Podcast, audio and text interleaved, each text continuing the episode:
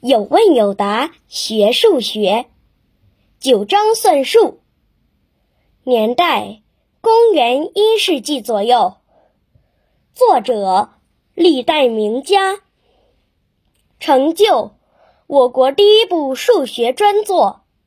篇幅：九章，二百四十六个数学问题。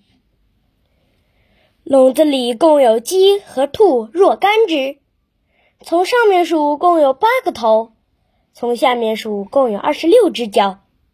鸡和兔各几只？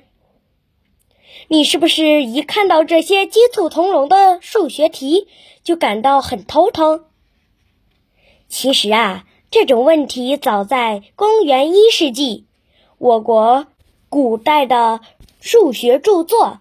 九章算术里就已经提到过了。九章算术是我国第一部数学著作，它承接了先秦时期数学发展的源头。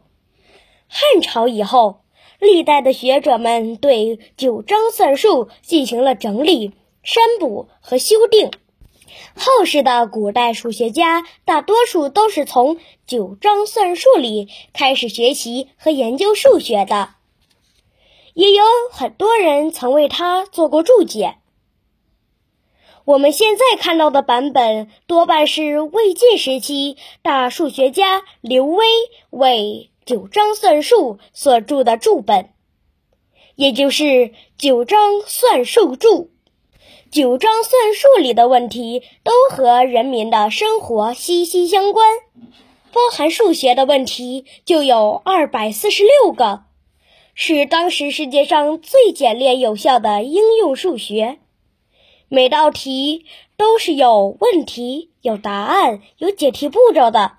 全书共九章，分为方田、粟米、衰分、少场、商工、均输、益不足、方程、勾股，也因此被定为。